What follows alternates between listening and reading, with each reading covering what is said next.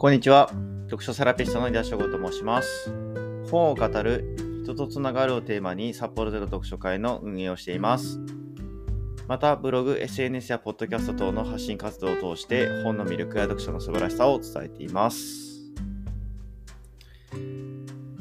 えっと、本好きの方ならですね、新刊が迷わず、出たら迷わずに買うというですね、えっと、そういった本の類があるかなと思います。わかりやすい例で言えば漫画や雑誌はそうなんじゃないかなと思います。まあ小説でもお気に入りの作家さんの方のものは立ち読みをせずにさっとレジに持っていくってことが多いかと思います。えっと、最近になって私はですね、出版社でもそういうことがあるなというふうに気づきました。えっと、私にとってそういった出版社は夏葉社さんになるんですけども、こちらの本を刊行されたら、ま、すぐに購入しています。代表の島田純一郎さんが一人でやってらっしゃってる出版社なんですけども、まあ大手とは違いまして、年間で見ても本をとても多く出しているというわけではありません。また、復刊をですね、多く手掛けているのも特徴となっております。まあ、一冊一冊丁寧に作られている印象も受けられまして、まあ、読み終わった後本棚に収めても、その本の存在感というのはとても素敵だなというふうに思っております。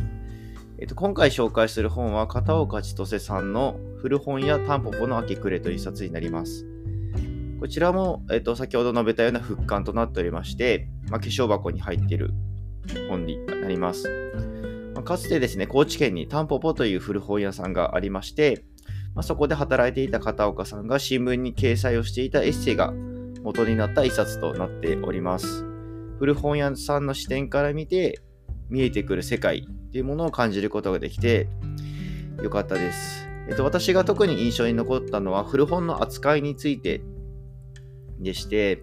まあ、本が好きな方は収集欲が旺盛な方が多いかと思いますので、まあ、家に大量に本があるというのが多いことだと思います。まあ、何かのタイミングでそれを手放すってこともなるかもしれません。本人としては大量にあるものを引き取ってもらえばいいという考えのもとからお金はいらないというふうに言うことがあるかと思います。それに対して片岡さんは、えっと、私は本に対して失礼ではないかと心の内で言っているというふうにあります。えっと、まあ、さらにですね、えっと、古本屋は本の捨て場ではないのだから、自分の意思で手に入れた本をいやお金がいらないから、お金がいらないなら、友人なり知人に差し上げたらいいと思う。破れた靴下を捨てるのとは、本の場合違うのではないかと言いたい。というふうにあります。まあこちら確かにその通りだなと思いまして、まあ、自分の意思で手放した本が本屋さんをきっかけにまた新たな人に必要とされると思うと、なんだかワクワクします。ま私自身はですね、一時期はあの蔵書整理で本を手放すことをしていたんですけども、それは